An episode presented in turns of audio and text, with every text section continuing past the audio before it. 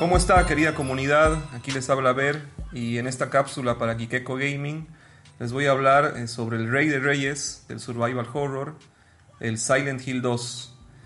Eh, adjetivos para hablar de este juego eh, se quedan cortos. Para mí es una obra maestra, es un juego sublime, es el Rey del Terror. Y lo considero así porque dentro de todos los juegos que he podido jugar y que he jugado muchos, este juego para mí se siente más misterioso que la gran mayoría de todos. Eh, obviamente, a fin de no spoilearles, les voy a hacer una pequeña reseña de la historia. El juego trata acerca de un personaje que vendría a ser James Sunderland, que es un personaje que llega a la ciudad de Silent Hill buscando respuestas. ¿Qué tipo de respuestas? Él recibe una carta eh, de su esposa difunta que le pide que acuda a la ciudad para resolver un misterio, porque supuestamente en la carta mencionan que la esposa lo está esperando en Silent Hill. Sin embargo, eh, si bien al principio uno piensa que el objetivo y la misión del personaje es ese, es el resolver un misterio, el juego tiene una razón mucho más personal. En realidad el pueblo lo llama para cumplir una condena, para vivir una especie de infierno personal. Y es a través de este viaje, a través de esta condena, que vamos a ver cómo el personaje pasa de ser un humano débil y egoísta y se convierte en un humano eh, que decide aceptar el destino que le espera en la ciudad. Lo interesante del juego, más allá de todo eh, el terror psicológico que, conlleva la premisa de la historia, eh, es que es un juego con una temática muy madura, es una temática para la época que toca temas muy intensos, como ser los pecados, como ser el suicidio, como ser el asesinato, como ser la eutanasia. Y el tipo de horror que tiene el juego es un horror muy diferente al occidental, es un horror japonés, que si bien es más confuso, este tipo de terror se guía por la anticipación, o sea, no es un tipo de horror que se guía por los sustos o por los jump scares, como decimos en inglés, sino por el miedo que la situación te va a producir. Y esta, este tipo de, anticipación hace que la sensación del juego sea constante. A nivel mecánicas podemos ver que en este juego hay dos elementos que se usan mucho. Uno es la radio que posee James Sunderland, que le advierte de, la amenaza que se aproxima y que muchas veces comienza a distorsionarse mucho antes que nosotros veamos algún enemigo. Y otro elemento jugable que juega mucho con, la expectativa es la niebla, la niebla constante que acecha la ciudad. Eh, vamos a ver más adelante que todos los demás juegos y sus sucesores no tuvieron este impacto porque este juego fue un juego que llegó en el momento preciso.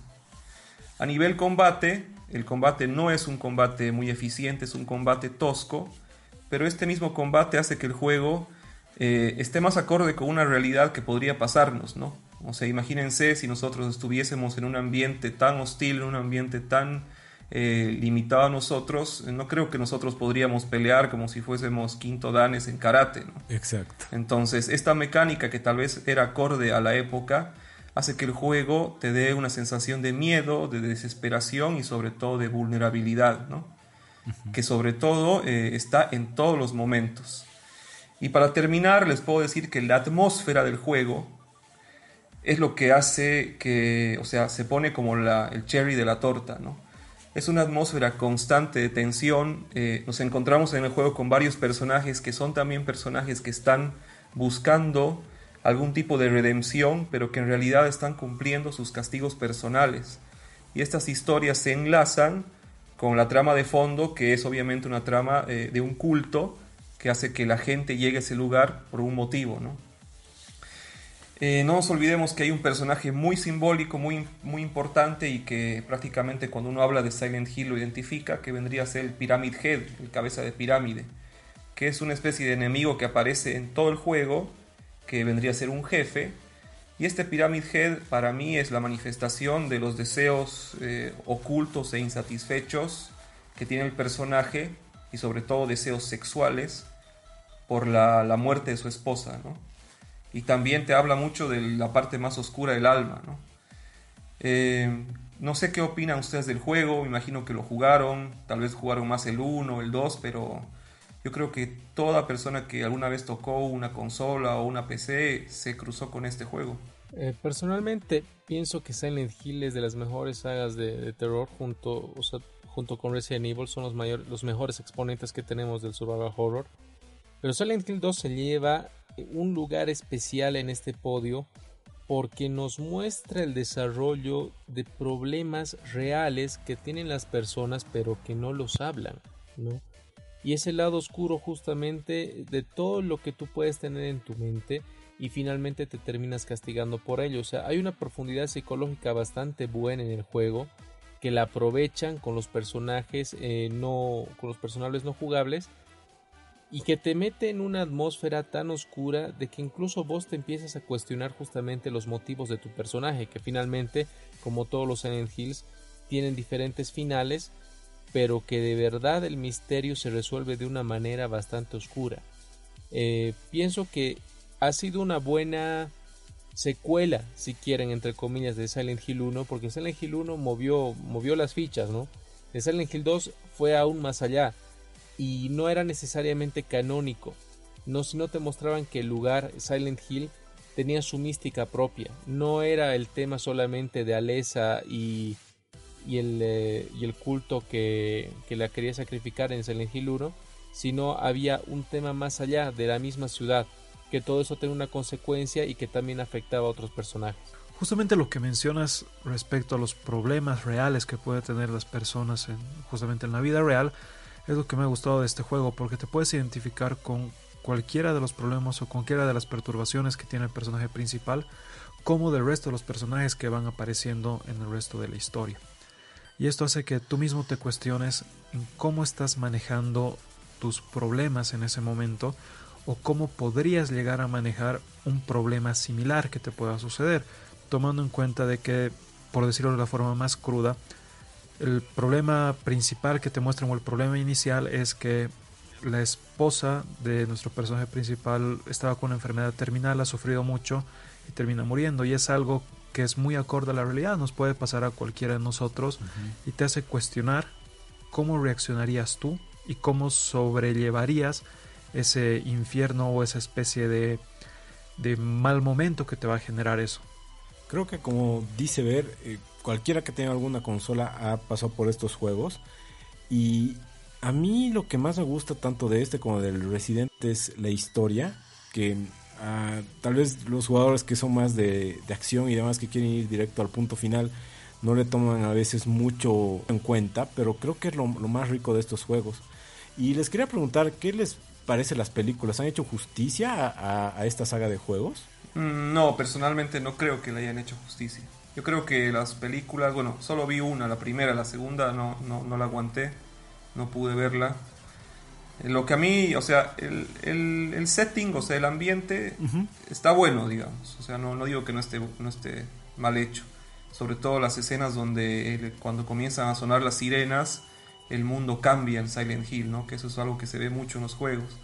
Lo que no me gustó para nada es que los personajes, o sea, por ejemplo, aparece Pyramid Head y no aparece James Sunderland y, no tiene nada que ver, o sea, porque en realidad en cada juego los enemigos son representaciones de las culpas personales de cada personaje.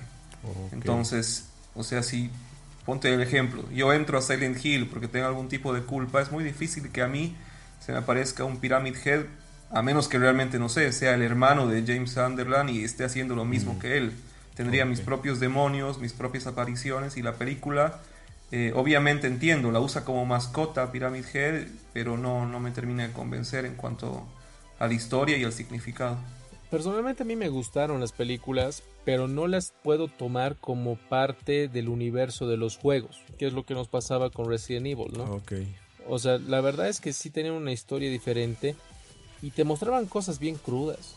¿no? O sea, el tema de, cómo trataban a la, a la, niñita en un principio, incluso hay un tema ahí bien metido con una connotación sexualizada que no la quieren hacer evidente, pero salta, ¿no?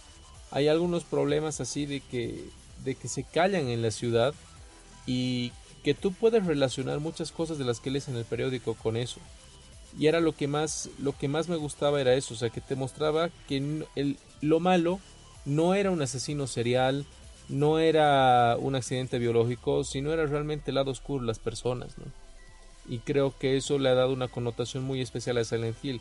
Respecto a Silent Hill 2, me gustó mucho eh, la inclusión de un poco los orígenes de cada personaje que tenían, que nos habían dicho en el Silent Hill 1, ¿no? Eh, no había mucha conexión entre una y otra a un principio cuando te pones a pensar y analizar fríamente la película, pero de verdad de que hubiera sido mucho mejor que se adapte y le haga justicia a la saga de videojuegos original. Personalmente no creo que las películas hagan justicia a los juegos, pero por el hecho de que las películas tienen que tratar de mostrarte un avance canónico de lo que tú puedes tener en el juego.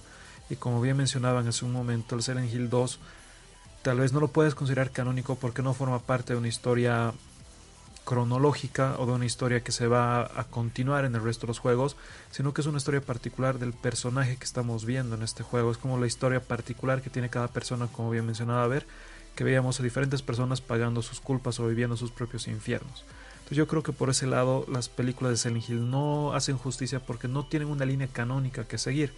En cuanto a Silent Hill 1, la primera película, ahí sí podemos ver ciertas referencias, a pesar de como menciona ver, vemos ahí al Pyramid Head como una mascota que no debería aparecer ahí. Pero sí podemos ver una línea de lo que nos ha mostrado el Silent Hill 1 y sobre lo cual continúan algunas de las secuelas del Silent Hill. Para decepción de los fanáticos, eh, si bien ha habido 10 juegos después del Silent Hill 2, al día de hoy eh, todavía la gente sigue esperando un Silent Hill propiamente dicho, ¿no? Como habíamos mencionado en el top, en, otro, en otra parte, se trató de llegar a un acuerdo entre Hideo Kojima, el creador de los Metal Gears, junto con Guillermo del Toro y junto con Norman Reedus, el actor de Daryl en The Walking Dead, para que Konami le dé todo el poder a estos desarrolladores y hagan una, un nuevo juego muy a lo, a lo Resident Evil 7, ¿no? En primera persona. Lamentablemente no se pudo hacer, pero quedó el, el PT, ¿no? Que es el Playable Teaser, que al día de hoy es, un, es una reliquia. Los que pueden tenerlo y no lo volaron en su momento todavía pueden disfrutarlo. Eh, justo hoy salió la noticia que lamentablemente los, los archivos no se van a poder pasar a la Play 5 Así que realmente si tienes el juego en Play 4 vas a poder, y lo tienes instalado, lo vas a poder seguir jugando. Y si no, vas a tener que guardarlo tu Play como una reliquia, ¿no? El Play 4. Bueno, eso era todo por el día de hoy eh, en este sector. Eh, mantente recargado con Martín ahora que se viene el Halloween. Así puedes asustar a todos con potencia y con mucha actitud. Nos vemos.